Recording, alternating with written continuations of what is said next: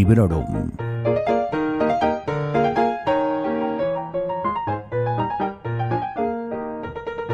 Hola a todos y a todas y bienvenidas a un nuevo episodio de Librorum en el que cuento con un invitado de excepción que además no es la primera vez que me visita en el podcast.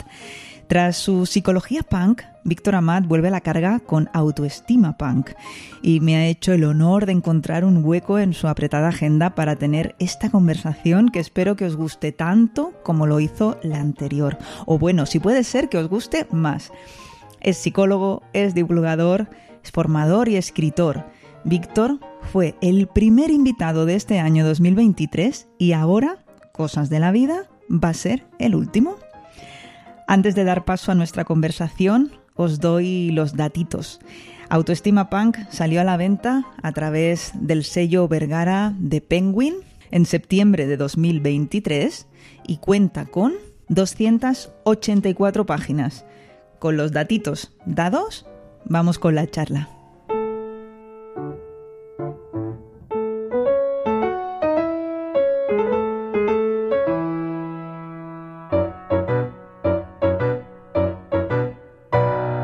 Bueno, primero, hola Víctor, bienvenido de nuevo a Librorum Podcast, que nos liamos a hablar de nuestras cosas y muchas gracias por volver, que eso ya te lo, ya te lo he dicho y de verdad que es verdad, te lo agradezco muchísimo por lo que estábamos comentando.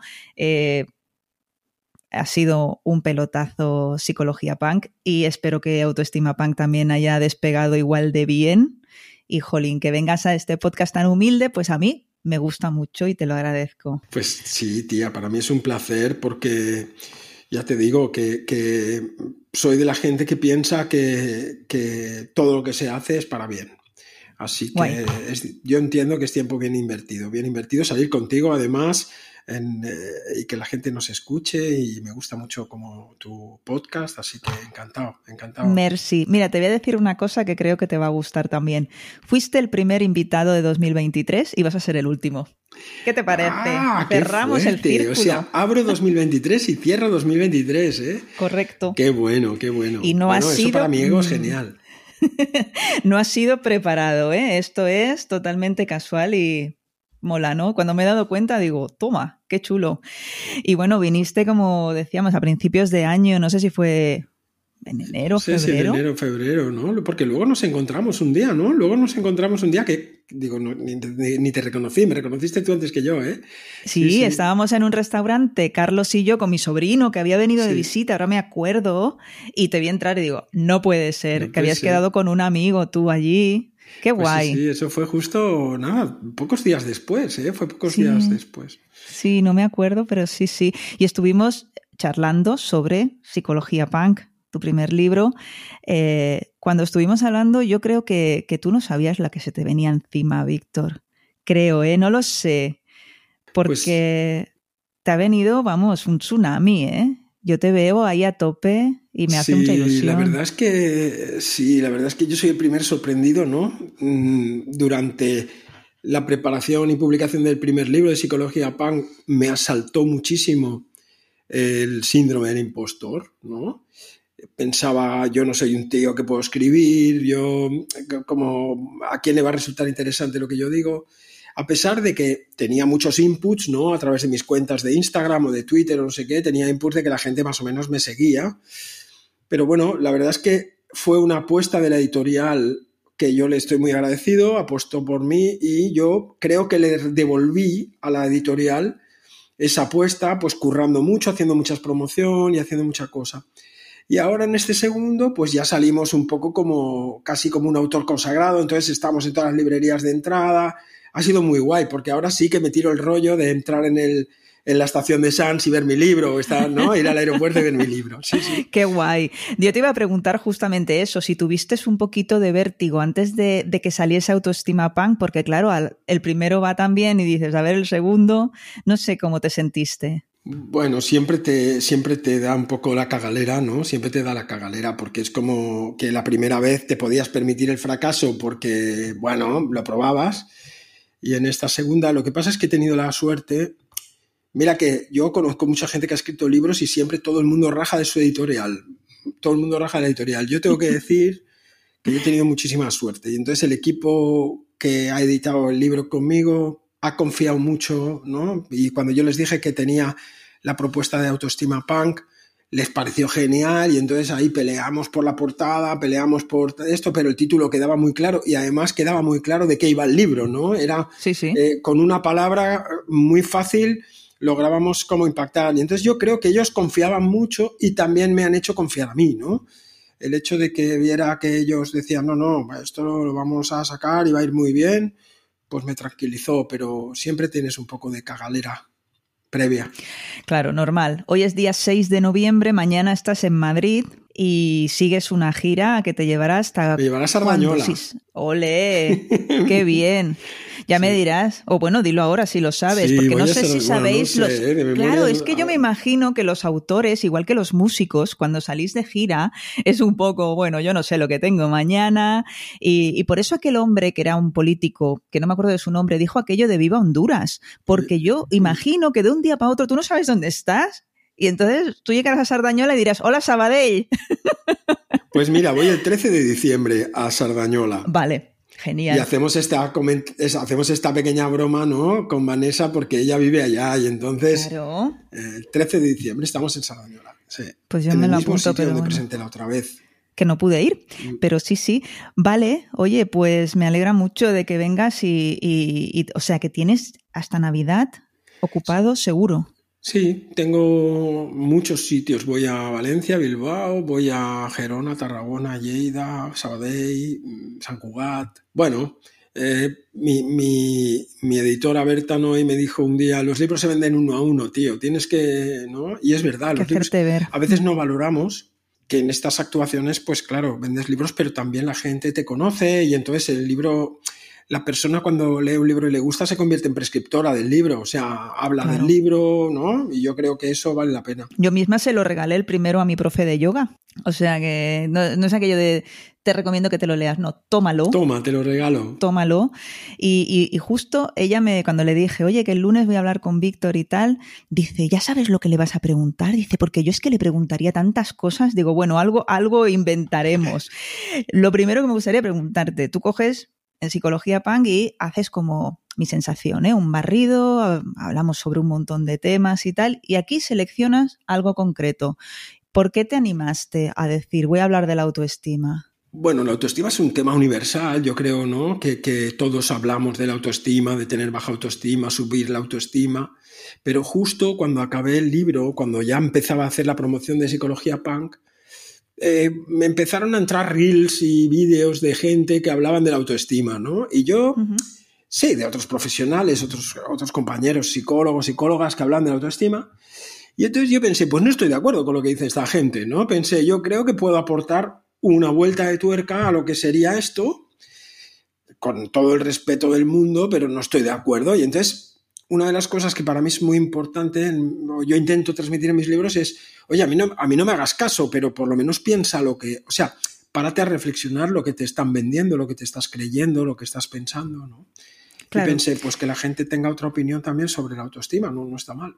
No, no, claro. De hecho, mira, eh, una de las cosas que me había marcado para comentar, ¿no? Es eso que dices, ¿no? de, de desmontar una cosa para volverla a montar. Es mm. decir, bueno, a lo mejor a esta persona le interesa que tú pienses de determinada manera sobre si te falta autoestima o no porque te quiere vender su libro o su curso, ¿no?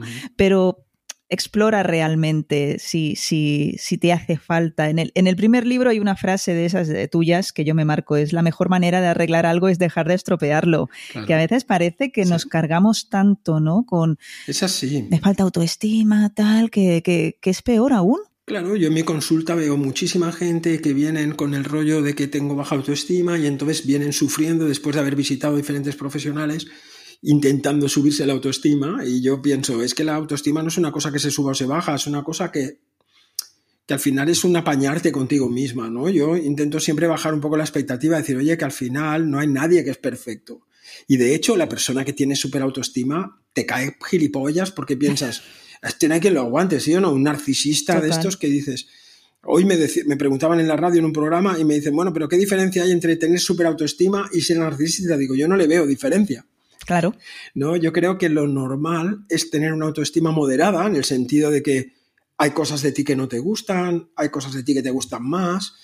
Eh, yo qué sé, pues yo tengo un poco de barriga, pues me he visto con algo que me la disimule, ¿no? Yo qué sé, me he visto un poco de negro, pero estar peleando con mi barriga, tengo 60 años y querer tener una tableta de un chaval de 20, seguramente puedo hacerlo, pero no voy a pagar el precio.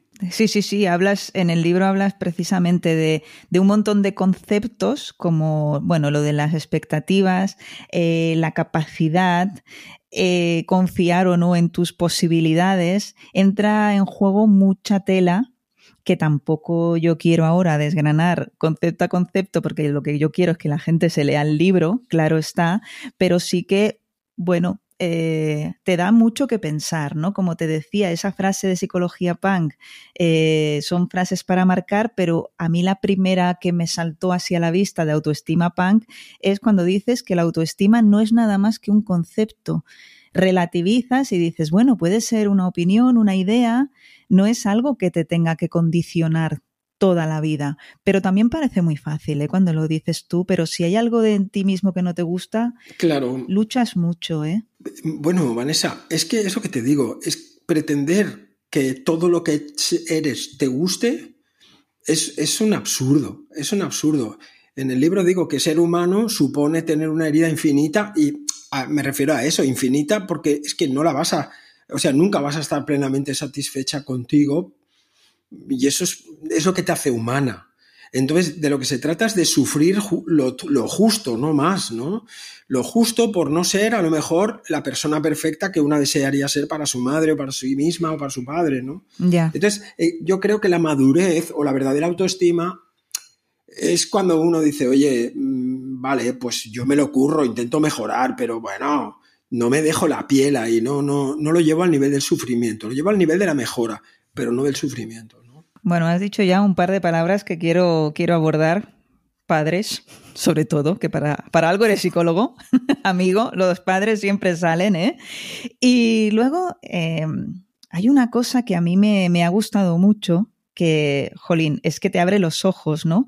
Dices, si odias una parte de ti, es porque te importa. O sea, tú estás negando la mayor, estás diciendo, si tú te crees que no tienes autoestima y te quejas de tu falta de autoestima, es porque algo de autoestima tienes. Claro. Eso a mí me voló la cabeza, ¿eh? Sí, porque en el fondo yo, mira, las personas que me están escuchando o que nos están escuchando ahora, tampoco te digo, oye, que yo lo que te estoy diciendo no es una verdad, es simplemente una manera diferente de verlo, ¿no? Yo pienso que, que cuando alguien se da cuenta de que tiene un aspecto de mejora, y se da cuenta de eso y piensa que lo puede mejorar es porque tiene una autoestima saludable, es porque dice, coño, pues yo me quiero y como me quiero, pues quiero mejorar algo, ¿no?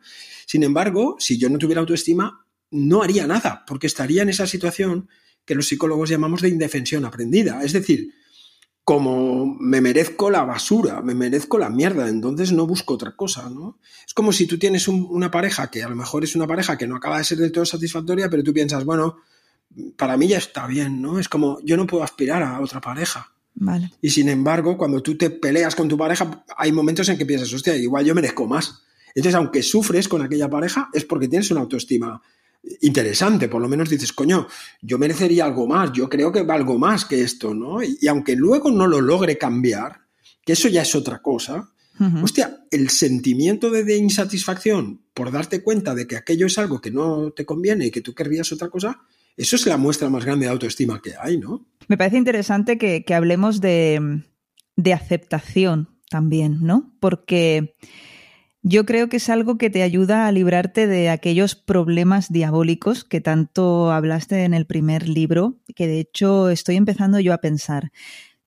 Tú tienes autoestima porque hay algo de ti que no te gusta y estás dispuesto a cambiarlo. No hay un peligro de caer ahí en un problema diabólico y estar ahí. exacto, eh, exacto, porque aquí, la, la, clave, por eso yo no doy un libro de recetas, ¿no? la gente siempre me dice, hombre, Víctor, es que igual el libro mm, iría bien que dieras unas recetas. Digo, no. Sí, la verdad es que sí. Porque eh, eh, una persona madura, una, es decir, cuando uno es inteligente, no es inteligente porque sepa más que los demás, es inteligente porque se da cuenta cuándo vale la pena luchar una cosa y cuándo no.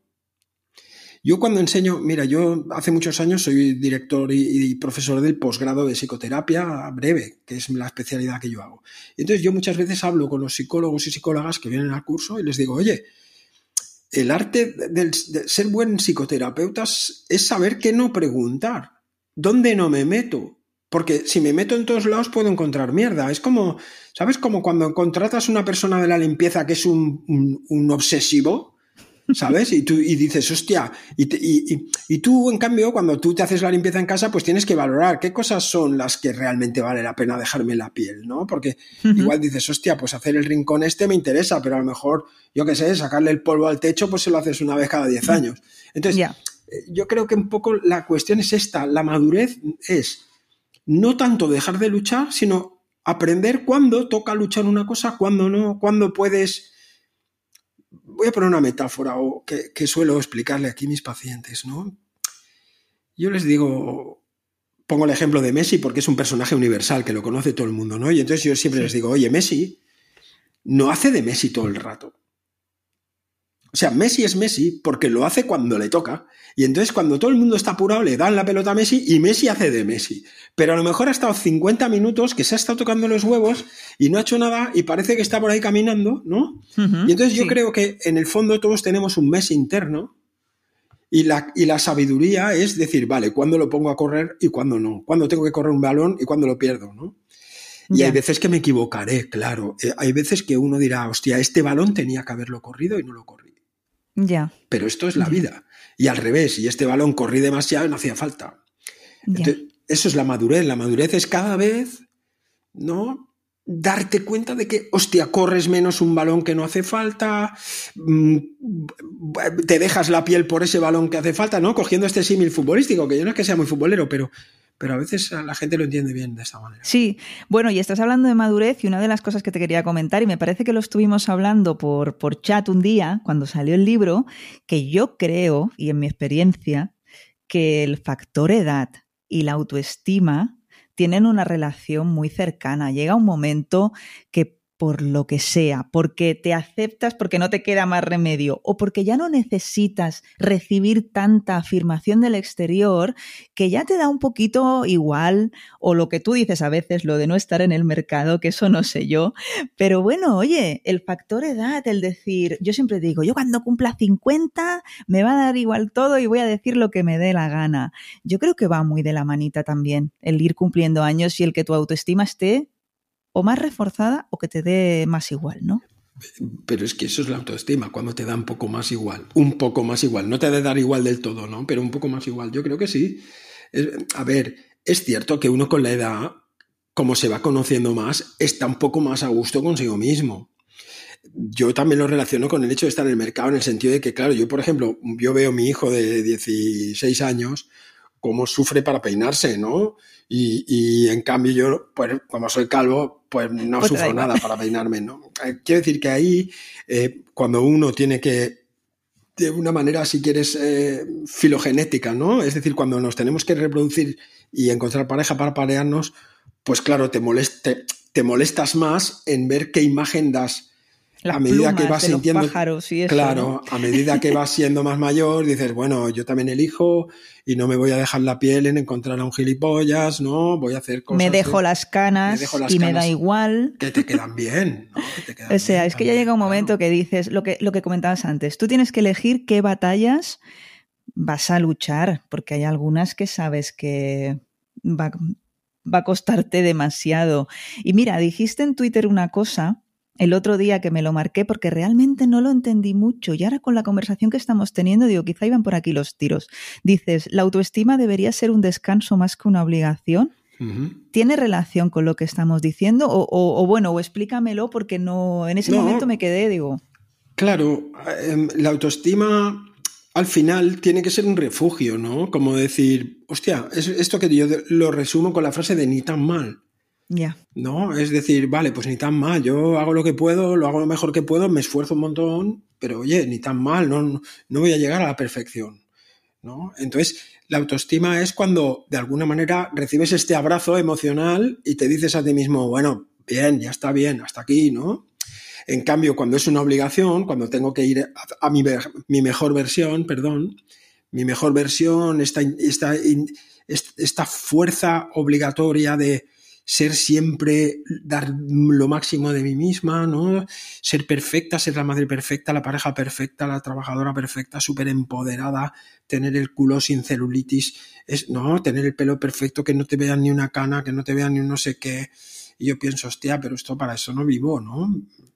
Ya, yeah, Allí es mil, es mil veces mejor tener el pelo cano que estar peleando con las raíces aquellas, ¿no? Y estar, claro, entonces, hostia, hay que encontrar, yo creo también, es saber encontrar modelos, porque siempre nos estamos comparando, esto también lo cuento mucho, pues encontrar modelos que valga la pena modelar, ¿no? Como decir, hostia, eh, yo qué sé, ¿en quién me espejo, ¿no? ¿En quién me gustaría a mí parecerme? Pues claro, si yo tengo 60 años ya no puedo parecerme a Cristiano Ronaldo, o ya no puedo parecerme a, no, ya me tengo que buscar pues igual un referente de 60 años, que pues es eso. Al final ser, estamos ser más realista, en realidad. Es que yo creo que, bueno, además de muchas otras cosas, como el, lenguaje llano, el estilo y tal, que ya comentaremos, creo que a mí la sensación que me ha dado al leer el libro es como, jolín, es que esto es súper de sentido común o súper sensato y, y en cambio luego tenemos esos inputs, decías lo de compararnos, vía Instagram. Mm. Eso es peligrosísimo. Eh, los referentes que nos llegan, a lo que tenemos que, que, apuntar. Y luego también esas cuentas que aquí entramos, no sé si esto es pensamiento naif o ya mala leche, porque te están diciendo que todo depende de ti, que si te sientes mal es tu culpa y que si no eres perfecta, pues poco más o menos también. O sea, no es lo que pasa alrededor, es como tú te lo tomas. No, perdona, si me están fastidiando desde fuera, es normal que yo me cabre. Entonces, todo, todo esto de los naif y los happy flower y esta crueldad, que a mí me parece una crueldad, vuelves a abordarlo en este libro, por supuesto. Sí, porque, o sea, yo creo que igual no lo vamos a poder parar esto, pero mi misión, lo voy a poner así un poco pretenciosamente, ¿eh? como mi misión es un poco ayudar a la gente a que sepa que eso no es verdad, que te están enseñando una parte, ¿no? Y que tú puedes comprar una parte, pero compras una parte sabiendo que hay otra, ¿no? Yo, el otro día veíamos con mi hijo un programa de la tele sobre los adolescentes y la adicción de los adolescentes al porno y cuando ya entran en contacto con el porno. Entonces yo hablaba con mi chaval y yo pensaba, ¿qué es mejor? ¿Prohibir esto? O sea, se podría prohibir, yo qué sé, igual en China no se puede ver, ¿no? Pero yo pensaba, igual lo que hay que educar también a los chavales de que eso no es verdad. Es decir, de que es una película como cuando ves a Superman volar. Entonces, eh, yo creo que el pensamiento crítico del ser humano es cuando uno es capaz de valorar una cosa y dice, bueno, pero esto no es verdad, como cuando leo una novela y en la novela pasan cosas, yo qué sé, y el tío de repente aparece en el pasado y yo digo, vale, pero es que esto no, es ficción, no es, verdad. Claro, pues eh, yo creo que, que no vamos a poder prohibir que un señor de, yo qué sé, de consejos en Instagram o una señora de consejos en Instagram, pero sí podemos ayudar a las personas a que lo piensen de una manera crítica, decir, bueno, esto es un consejo que me da esta persona, pero yo no sé cómo lo hace en su casa, o yo no sé cómo caga esta persona, ¿no? Ya, ya. No, no, y muy interesante lo que decías de, de, cada, incluso de tu libro. Tú puedes encontrar cosas en tu libro que digas, bueno, pues Víctor opina así, pero yo no lo comparto, ¿no? Yo, por ejemplo, hay un, mira, ahora que lo dices, tampoco pensaba comentártelo, pero hablas del tema de, de la conciencia, de que ahora todo es consciente y tal. Yo estoy muy de acuerdo contigo en todo este asunto de la mercantilización de, todo esto este tema de todo es consciente, todo es mindful y todo es mm, de meditación, pero yo de eso, que ya sé que no lo estás eh, demonizando tampoco, ¿eh? Pero yo ahí pensé, bueno, pero a mí me ha servido para ABC, el rollo de aprender a meditar, que precisamente fue una psicóloga ¿eh? quien me lo recetó. Pero bueno, que hay que tener espíritu crítico, siempre. Claro, porque yo en el fondo, a ver, tú sabes que al final uno cuando hace un, cuando escribe una cosa, o un post o un tweet, tú polarizas una opinión. Obviamente siempre hay matices. Yo no tengo nada en contra de la meditación o no tengo nada en contra de que haga alguien yoga eh, y se ponga unos pantalones de lino, ¿no? Porque hay alguien que me dice, hombre, tío, pero te metes con los pantalones de lino. Hombre, no, ponte un pantalón de lino. En el fondo lo único que estoy diciendo es, si tú piensas que eso es la panacea o si te lo venden, no, fíjate, peor, si te lo venden como la panacea, es ahí donde tienes que pensar tú. Decir, oye, yo lo voy a probar y si me va bien, bien, y si no me va bien, pues pruebo otra cosa. ¿no? Hmm. Ahí es donde claro, no vamos a inventar ahora yoga ni la meditación, pero hmm. la cuestión es, lo que no es es una panacea. No, no vayas a buscar en la meditación la solución a tu vida, porque no lo es. Lo que puede ser la solución a tu vida es que tú aprendas una disciplina y la lleves y la lleves y la lleves y la mantengas durante, ¿no?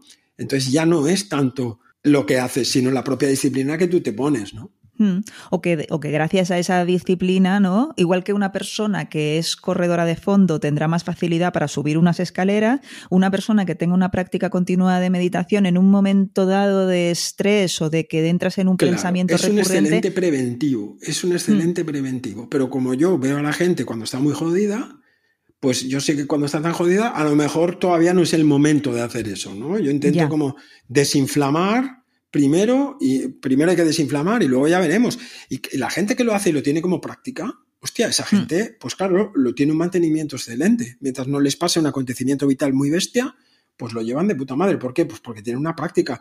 Pero eso se puede hacer haciendo meditación, se puede hacer jugando al básquet. Si tú tienes una práctica continuada haciendo una cosa, pues eso te da un temple el temple. Sí, pero también lo puede, yo creo que se, luego eh, lo, que aprendas tú ahí lo puedes aplicar en momentos muy concretos, ¿eh? porque si estás muy, muy jodida y te encuentras muy mal y estás en una crisis de ansiedad, tú ya puedes tener encima chorrocientas horas de meditación. Que si bueno, es que en ese momento meditar te pone peor. Sí. Es tan fácil como eso, o sea, es tan fácil como que en ese momento, eh, si te pones a meditar, te pones peor. Hmm. Bueno, mucho happy flower en este terreno de la meditación, del mindfulness, del yoga. La línea es finísima. Yo, bueno, te podría contar ya si algún día te, animas a escribir un libro sobre este asunto, yo te ayudo porque realmente dices, madre mía, cuánto iluminado, o sea, mm, auténticas barbaridades. Y los happy flowers vuelven a salir en autoestima punk. ¿Cómo, cómo los relacionaríamos? Eh? ¿Qué, te dice un happy flower para subirte, entre comillas, la autoestima? ¿Qué crees que te dice? A ver. Yo qué sé, mira, hoy esta mañana he tenido en LinkedIn una enganchada con un tipo que es un de una empresa y veía como eh, gerente de felicidad, de la felicidad de no sé qué. Y entonces yo hacía un comentario, o, no, perdona, hay una persona que ha posteado un fragmento de mi libro, como diciendo, estoy leyendo este libro y mira este fragmento y la persona lo ha posteado, entonces la gente comentaba. Y entonces sale este que es, eh, claro, yo rajaba un poco de la obligación de la felicidad, y entonces este hombre sale y me empieza a decir una serie de cosas que una por una se podía subrayar y, te daba para un libro de Happy Flower, ¿sabes? De decir, no, porque se resumía todo en la siguiente frase. Mm, la felicidad es una elección. Joder. Y claro, yo pienso que eso no se puede decir. O sea, a lo mejor lo puedes pensar, como el que piensa que ser delgado eh, eh, es una elección, o que si eres obeso es porque no. O sea, eso igual lo puedes pensar como el que puede pensar, pues yo que sé, que ser blanco es mejor que ser negro igual eso lo puedes pensar, pero no lo puedes decir. No lo digas. O sea, puedes ser suficientemente idiota para pensarlo, pero no para decirlo, porque entonces, claro, tú dices, tío, tú no sabes de lo que va la vida. Y este señor representa que era algo así como happiness manager. Este es un pobre desgraciado que trabaja en una empresa, claro, es un pobre desgraciado que trabaja en una empresa intentando que la gente sea feliz cuando a lo mejor la empresa están jodidos. Y eso en el libro primero, en Psicología Punk, lo decía bien claro. La gente va a trabajar y va a trabajar y no va allí em, a, yo que sé, a crecer como ser humano. Va a trabajar y a intentar, pues, hacer, conseguir cosas que le interesen. Pero pretender que, que la felicidad está en el trabajo, no me digas tú que no es perverso. Según ni cómo sí. ¿Que hay gente que trabajando es feliz? Claro. ¿Que hay gente que dice yo soy, yo soy feliz trabajando? Yo mismo. O sea, yo mismo, yo es el domingo, y el domingo por la tarde estoy pensando, mañana trabajo. Y estoy encantado. O sea, de verdad. Pero tengo, pero pienso, es una suerte. Mm, me parecería muy, muy respetuoso decirle a una persona que el domingo por la tarde está angustiado porque tiene que ir mañana a trabajar, decirle, no, tío, pero disfruta que el trabajo es un lugar de crecimiento, porque míralo cómo lo vivo yo. Eso es no tener ninguna empatía. Exacto, ese es el problema. Yo creo que el principal problema es ese y en el que caen, en el que reparten eslogans porque les parece súper chulo y no se dan cuenta de que esto del hombre este que me has dicho, que es como un ejecutivo y tal, me ha venido a la cabeza, mi amiga Lucía me contó un día, ella trabajaba en una, en una multinacional, contrataron a una chica, una mujer, eh, con el puesto de Happiness Manager. Sí, sí. Es decir, si tú en tu empresa tienes que tener una persona designada a la que le estás pagando para que la gente sea feliz, mira, esto me lleva a una cita de tu libro. Si necesitas forzarlo, ya no te estás aceptando. Pues si necesitas forzarlo, ya no es real. Es que sabes que ahí la gente no está contenta.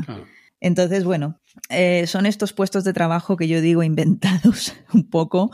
Bueno, es un maquillaje, ¿no? Es como, yo qué sé, como tomarte un café de 6 euros en Starbucks en, un, en, un, en una taza, eh, o sea, en un vaso de, cartón reciclado, ¿no? Y entonces dices, claro, es que es, es ecologista. Y tú dices, a ver, tío, si estás yendo a, tomarte un café al Starbucks, estás pagando 6 euros y pico, y, eh, ¿no? Que es una maquinaria como increíble, ¿no?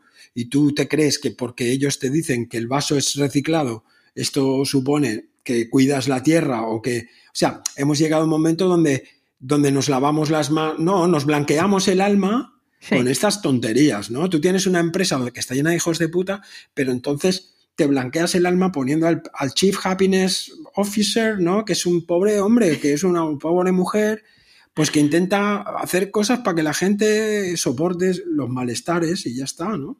Bueno, retomando el tema autoestima punk, vamos, yo lo digo porque tampoco quiero entretenerte mucho más. Eh, voy a ir al grano al tema que yo creo que tiene más sustancia y yo te estaba leyendo y decía, pero ¿cómo sabe Víctor sobre mi vida?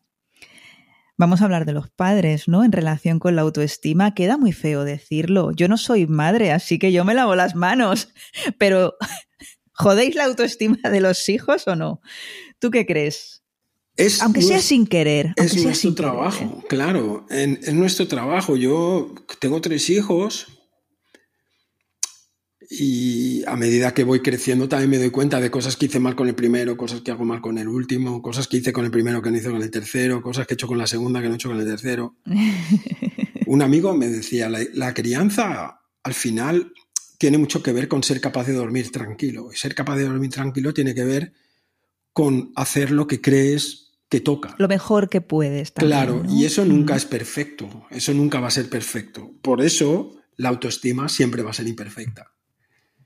Y tú como adulta puedes currarte algunas páginas, ¿no? Decir, bueno, esto me doy cuenta de que esto fue así, pero hay muchas cosas que no te das cuenta. Simplemente las mamaste y con eso yo siempre digo, ese psicólogo le echo la culpa a los padres, pero, pero los padres no siempre tienen culpa. Es verdad que hay padres pendejos que te han jodido.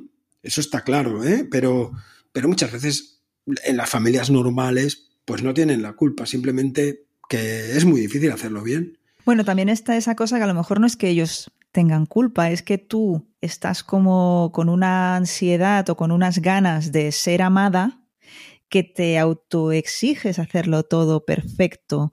O yo me, yo me he dado cuenta, yo tengo casi 45 años y hay veces que digo, no hace falta. Y es como que estás buscando la aceptación de tus padres continuamente. Mm, mm. Y ellos ya dicen, bueno, yo a esta ya la tengo colocada, pero tú en el fondo necesitas como que les tienes que rendir cuentas. Bueno, porque estamos siempre esperando que los padres hagan algo que nunca llega, ¿no? Puede ser que, yo qué sé, que esperes, no hablo de ti, ¿eh? pero mm. quiero decir que yo siempre esperé que mi padre se sentara conmigo y que me pudiera decir, pues que estaba orgulloso de mí en alguna cosa, ¿no? Eh, me imagino que eso debe ser algo bastante común en los hombres de mi edad, más o menos, ¿no? De mi generación. Me imagino que las mujeres igual. Las mujeres, y estoy generalizando, ¿no? Pueden sufrir mucho con el perfeccionismo por unas madres que nunca han estado satisfechas, ¿no? Con las cosas que se hacían o que han tenido que sufrir un montón. O con el cuerpo. Con el cuerpo mismo, ¿no? Estás todo el día oyendo en tu casa de tápate el culo, la barriga, no sé qué. no sé qué, o claro, o haz dieta, o nena, te estás engordando, haz dieta, como si por el hecho de pesar 5 kilos más no valieras, ¿no? Pero bueno, yo creo que poco a poco em, hmm. hay que pensar que nunca lo vamos a hacer perfectos, hay que arriesgar siempre como padres, de decir, nunca vamos a tener la certeza, pero bueno, ser capaces de poder hablar con los hijos para poder encontrar con cada hijo su manera, ¿no? Claro. También te das cuenta de que hay hijos que les puedes decir una cosa y al otro no. Y entonces eso es trabajo de los padres. No puedes decir yo ah, los he tratado a todos igual. Yo creo que eso está mal. Claro, no, no puedes tratar a todo el mundo igual. No puedes tratar a todo el mundo igual. Porque claro, entonces vas a favor de uno, a favor de otro. ¿no? Pero bueno, eso da para otro libro. Ya, ya veremos. Sí, ¿eh? Paternidad eh, Punk. Genial. A, mí me, llamó la atención, dices, eh, que aquí hay un, bueno, pues vamos a decir un personaje de tu libro, porque entiendo que los nombres los... Dice eh, a esa persona que le dijeron que esperaba una niña y que llegó él. ¿Tú no sabes? Bueno, yo es que siempre he pensado que nacer varón es que te toque la lotería. Yo muchas veces así de broma, hablando con mi abuela y tal, le digo, ya, ya, a los hombres no tendrían que dejarles jugar a la lotería, porque ya les tocó la lotería por nacer hombres. Y yo pienso, jo, Vanessa, qué cosas más y luego echas atrás y dices, yo ya sé por qué pienso así, mm. porque a mí es que siempre se me ha dicho que mi padre quería un varón y joder, que llegué yo, que qué fastidio, ¿no? Claro. Y son cositas que, claro, que... en el fondo si le dijéramos a tu padre, tu padre me diría que nunca, que estaba encantado contigo, que tal, que... Pero esa sensación, mm. hay una sensación de decepción mm. que queda flotando en el aire y que tú como niña la captas y entonces entiendes, empiezas a esforzarte y esforzarte y esforzarte, ¿no? Como decir, bueno, pues yo tengo que suplir eso. Cuando ya tienes casi 45 años y entonces dices, bueno, yo no voy a suplir esto, eso es una carencia de él, no es mía esta carencia, puedes aflojar un poco ese, ese sufrir, ¿no? Yo no digo que lo hagas desaparecer, pero, pero que lo aflojarás mucho el día que vayas y te sientes con tu padre y le puedas decir a tu padre, a pensarlo, ¿no? Decir, bueno, ese era tu, tu vacío, no el mío, ¿no? Claro, claro, es ¿Sería esto lo que dices en el libro de retirar el andamio? Tú hablas de, que tus padres, bueno, son tu andamio, pero que tú cuando ya te haces mayor, digamos que el andamio se retira, la construcción sigue en pie, ¿no? Eso me gustó muchísimo y me hizo reflexionar un montón, ¿no? Que tanto a nivel de autoestima como, como de otras cuestiones, que dices, bueno, es que a lo mejor lo que te enseñaron en casa no es la verdad absoluta.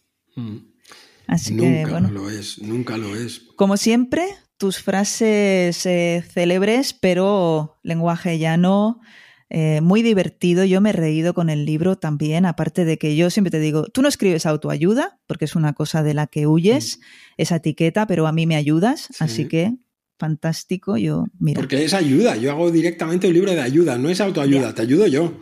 Genial. Oye, qué guay. Me encanta. Te ayudo yo, yo escribo y te ayuda. Y luego lo del lenguaje que ya te dije la otra vez, ¿no? Aquello de que te hizo tanta gracia de que eh, tú puedes salir del barrio, pero el barrio no sale de ti. Exacto. Eso, eso se vuelve a, percibir, ¿no? Nos transmites, yo creo que eres, como se dice, uno de hoy, eh, y no eres un privilegiado y un vendehumos, ¿no? Mm. Porque aquí parece que te estoy peloteando, pero no, es que es cierto, ¿no? Y volvemos al tema ese de que a veces te dicen, bueno, ¿cómo deberías de comportarte desde un lugar de privilegio, ¿no? Lo que hablabas, por ejemplo, de la obesidad. Claro. Si eres que esa persona tal, tú no sabes ni su genética, ni sus enfermedades, ni sus condiciones socioeconómicas. Es muy caro comer bien, es muy caro. Entonces, claro, entras en, este en este problema diabólico, ¿no? Mira, yo el otro día veía un reel de una escritora y también gurú de todo esto, ¿no?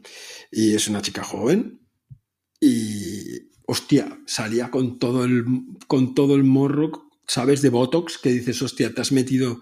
Y entonces yo pensé, pues tan genial no le irá cuando siendo tan joven y siendo mona, porque no es una mujer fea, ¿no? Siendo una chica, una mujer atractiva, aunque no sea mi estilo, pero es una mujer atractiva, y digo, ¿y por qué te pones esto en la boca? Si te, o sea, que yo tengo, yo puedo entender que una persona más mayor se quiera quitar arrugas, puede hacer cosas para mejorarse, lo puedo entender, ¿eh? pero pienso que una persona que se dedica precisamente a ayudar a los demás, a que se aprecien a sí mismos, pues ya das un poco de, ¿no? Das un mensaje un poco contradictorio y luego que no todo el mundo tiene la pasta para irte a poner el Botox en la clínica de Marbella. ¿No? Para parecerse a ti. Entonces, eh, bueno, todos tenemos contradicciones, yo las tengo también. De hecho, un amigo mío el otro día me decía, bueno, tú has escrito los libros de autoestima punk, pero que tampoco eres tan punk. Y digo, pues claro, somos seres contradictorios. Y me gusta la ¿Por qué te decía que no eres tan punk? Bueno, porque él me decía, eres más, eres más Me decía, eres más jesuita que pum, me decía, ¿no? Te colocas en. Porque me decía, te colocas mucho al favor, al favor del que sufre, ¿no? Siempre te, te, colocas en la posición de la persona que sufre y no das el consejo desde la persona que, que es más poderosa, ¿no? Siempre te colocas, me decía, eso es muy cristiano, me decía, es un tío con mucha cultura, ¿no? Pero me decía, es muy cristiano esta, esta idea muy jesuita de ponerte un poco en la posición de los pobres e intentar luchar desde abajo, ¿no? Y digo, pues sí, realmente sí, digo, pero bueno, los punks tampoco eran pijos, ¿no? Tal cual. Eh, eh, es un movimiento contracultural y yo creo que eh, mi nombre de punk surge bien por eso, porque digo, bueno, yo voy a encontrar una cultura, ¿no? Que es la cultura happy flower que yo he dicho y porque siempre hemos de tener un enemigo, ¿no? ya. Y ya está. Y si no tienes un enemigo, no disfrutas. Bueno, de otra manera lo que, lo que harías es intentar ser quien no eres, que esto es una cosa también que, que hablas en, este libro, ¿no? Dentro de todo el tema de, la aceptación, de bajar expectativas, de luchar tus batallas. Eh, no intentar ser quien uno no es. Yo esto lo he puesto en práctica recientemente, antes de empezar a leer eh, tu libro, y es súper liberador. O sea, te voy a poner un ejemplo súper tonto. Esa amiga que te dice, pues Vanessa, tendrías que salir a correr. Es que no me gusta. Ya, pero adelgazarías o estarías más en forma o tendrías más fondo. Ya, pero no me gusta. Yo no soy, yo hago otras cosas, pero a mí yo no soy de las personas. Ya estarías hablando con otra, con otra persona, ¿no? Mm. Esto de no intentar ser quien uno no es, llevado a intentar cultivar esa autoestima o, o a no decir no tengo autoestima, ¿cómo lo traduciríamos? Bueno, es una muestra de autoestima en el momento en que tú no te sientes de menos por decirle a ella, yo no me gusta correr, o sea, si quieres correr, corre tú, yo hago otras cosas, pues eso, no me siento de menos. Ahí yo creo que cito a mi abuela, que mi abuela me decía, tú no eres ni mejor ni peor que nadie, pero eres único. Y esa frase de mi abuela, yo se la intento regalar a todo el mundo. Yo le digo, pero es que no hay nadie como tú. Entonces la gracia está en que como no hay nadie como tú, eres un hecho diferencial. No, eso no te hace ni mejor ni peor. Es que esto me encanta, porque eso es la verdadera autoestima. Es, ni yo soy mejor que nadie, pero tampoco soy peor que nadie. Y luego yo, como yo, no hay otro. Por lo tanto, yo tengo cosas que favorecen el mundo desde mi propia posición, ¿no? Tú, tienes una capacidad de transmitir, has hecho este podcast, te, te gusta la lectura, has hecho de ti una afición, mm, has hecho algo que es realmente enriquecedor para los demás joder, pero eso es porque eres tú. No te has forzado. Si que, no significa que no te haya costado esfuerzo hacerlo, ¿eh? Sí, Sino no, que no, te has forzado a hacer una cosa que no querías. Exacto. Y claro, ir a correr te mataría. Bueno, pues hay muchas otras maneras de, tener fondo y de. A mí se me ocurren muchas. No, a mí también. tener el culo duro y Bailar y caminar rápido. Yo siempre digo, ¿tú sabes cómo caminaba Rajoy? O camina, no sé lo que hará ese hombre, pues yo hago eso. Bueno, me has leído la mente porque justo quería dedicar este último minuto o dos minutos que nos quedan para hablar de todas esas citas que incluyes en el libro y hablabas de tu abuela. Es que te iba a decir, ¿no? Citas literarias, referencias desde George Orwell a Tolstoy, Lola Flores o, por supuesto, tu familia, ¿no? Que no dejan de ser nuestros grandes referentes, ¿no? Esa culturilla popular esa sabiduría y demás, son, son nuestros maestros al fin y al cabo, ¿no? Más, yo diría que más que incluso cuando leemos un libro, se nos queda más grabado lo que nos dice una abuela o un abuelo. Claro, mi abuela, que era analfabeta, eh, claro, toda mi infancia pensé, pobre mujer que es analfabeta, ¿no? Y sabía más. Y claro, y, la tengo muy presente porque era una mujer con una inteligencia cristalina, o sea, era capaz de retratar la realidad con una frase, con una broma, con un, ¿sabes? Una persona tremendamente eh, potente intelectualmente, ¿no? Entonces, yo, mis citas al final son un crisol de las cosas que me interesan a mí. Yo puedo ver igual una película de de tiros que una película, yo qué sé, ¿no? Europea, la más sesuda, y, y, me enorgullezco de haber visto la película de tiros, ¿no? Y entonces, en todos los sitios encuentro algo interesante, y eso es lo que he querido compartir en el libro. Yo creo que las citas son muy divertidas para la gente porque invito a las personas que compren el libro a ver qué relación hay entre la cita y el capítulo, ¿no? Sí. Yo creo sí, que sí, eso sí. al final ha sido de las cosas más divertidas de hacer, ¿no? De escribir los libros por, con las citas. Y, y para, para encontrarlas, ¿tú ya tenías aquello algo prepensado o has tenido que luego hacer un trabajo de investigación? Mis notas del móvil sacan Sí. humo. Yo voy apuntando. la- sí, tengo unas libretas. Yo apunto muchas cosas en libretas, pero en las notas del móvil, siempre que aparece una frase o una cosa o algo que me llama la atención, lo voy apuntando. Y entonces tengo una lista. Y, y cuando tengo que escribir el libro, pues lo que hago es que imprimo la lista y tengo todas las citas allí. Y entonces ya voy diciendo, ah, para este capítulo esta cita. Esta me sirve. Porque de alguna claro. manera, esta búsqueda de esta captación de citas me ayudan a organizar en mi cabeza el libro. Vale. Eh, y entonces luego lo escribo súper rápido. La verdad es que a veces la gente se sorprende, pero igual tardo, he tard- este libro tardé dos meses y poco en escribirlo, Ostras, muy y todo, ¿eh? Sí. Sí, sí, sí, sí. Y entonces, pero, pero pienso, pero en realidad es toda una vida que llevo dándole vueltas a esto, ¿no? Muchos años de trabajar, de dar clase y estas citas que me van como articulando todo el discurso, ¿no? A mí me gustó mucho la de Lola Flores, la del brillo de los ojos no se opera. No se opera. Esa es muy por eso chula. decía, ¿no? Es como la sonrisa no se opera. Yo pensaba en esta chica que se ha puesto este, esta boca, parece un ornitorrinco. ¿Sabes? Es una pasada. Yo en mi círculo, cuando lo estabas comentando, estaba pensando, jolín, en mi círculo hay un montón de amigas y conocidas que se lo han hecho y gente que te estoy diciendo que, bueno, la más joven tiene, me parece que 24 años, ¿eh? Mm. Y yo las veo y has visto, me he puesto morros y yo, sí, sí. Claro, también está una opinión personal, ¿eh? Que hay gente que a lo mejor Una puede mujer, decir. y yo entiendo que cada uno es libre de hacer lo que quiera. Yo Y en el caso este que te comento es porque... Pero me digo, sorprende. Claro, a mí me sorprende que alguien que, que está intentando ayudar a los demás a que se acepten como son, pues se haga un cambio de este tipo, ¿no? Me sorprende, Sí. pero bueno, yo puedo entender que una persona diga, yo me pongo esto porque me apetece, pues ya está, como el que se hace un tatuaje, no, no. Y Pero- tanto. Mira, hoy hablaba con mi hijo, esta mañana me tomaba un café con mi hijo mayor y, y me decía que se han ido de viaje unos días con, con su, bueno, con su novia y el hermano de su novia y la novia del hermano de su novia, que tiene 22 años. Y dice que todas las fotos que pone en Instagram las pone retocadas. Se pone culo, se quita cinturas, tal, y dice, y ¡Hala! cada vez está, claro, es que es a peor, porque cada vez la, su realidad se aleja más de esa propia imagen que suya que pone, que es una imagen real, ¿no?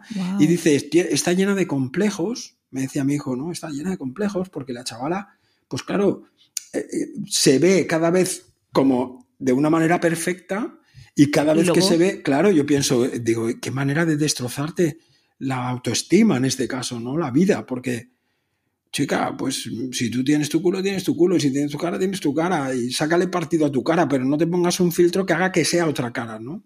Y esto en manos de un profesional me, aún me, me chirría mucho más. O sea, si veo una psicóloga que lo hace o lo veo, ¿sabes? Y pienso, pero ¿por qué? No te pongas un filtro, tú tienes tu cara. Pero eso también es mi opinión, claro. Bueno, hablando de Instagram sin filtros, te tengo que dar las gracias por la recomendación que hay en tu libro de la cuenta de Instagram de Doctora Pérfida. No la conocía. Tienes que. Guau. Esa tiene un podcast, ¿eh? Tiene un podcast. Ahora acaba de publicar un libro. Acaba de publicar un libro. Sí, a la mierda el amor A o la algo mierda al así. amor o algo así, sí, Oh, sí. Pues la verdad que gracias porque, digo, ole con la recomendación, me, me parece súper divertida. Es muy. es- no la conozco personalmente. Hemos hablado por, por chat.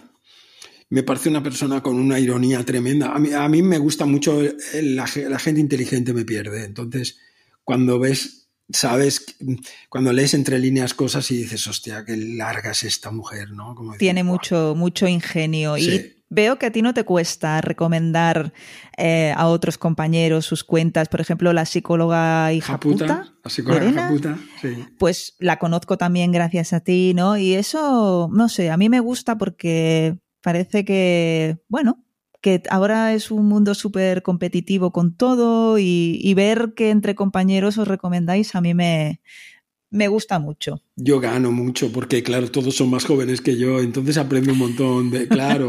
La gente me dice, hostia, pero ¿cómo haces esto y esto? Digo, pues esto me lo ha enseñado la psicóloga puta, o esto lo he aprendido de, claro, de gente que es mucho más joven y que tiene otra manera de funcionar y que para mí es un enriquece, o sea, me enriquecen a saco. Entonces, ¿cómo no os voy a recomendar, no? Hay más gente que, a pesar de ser jóvenes, es que son tremendamente inteligentes. Muy bien. Pues desde Librorum Podcast recomendamos eh, tu libro Autoestima Punk, que lo saca Vergara, que es otro sello más de Penguin. ¿Cuántos tiene? no he perdido la cuenta. Nada, espero que lo hayas pasado bien este ratito que hemos estado charlando. Un placer, Vanessa. Siempre me encanta poder conversar contigo. Te lo agradezco mucho. Espero poder asistir a alguna de tus muchas presentaciones. Lo que voy a hacer va a ser compartir el link a tus redes sociales en, en, el post para que así la gente pueda seguirte la pista y no se pierda nada cuando pases cerca de sus casas y también, por supuesto, para que lean tus libros. Por cierto, una última pregunta que se me estaba olvidando. Dale. Ya sabes lo que te voy a preguntar. ¿Va a haber un tercero? Cuando conocí a mi editor, le dije, esto va para una trilogía.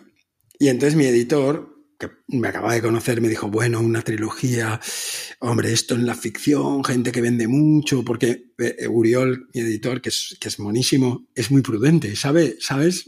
Sabe siempre cómo poner un contrapeso.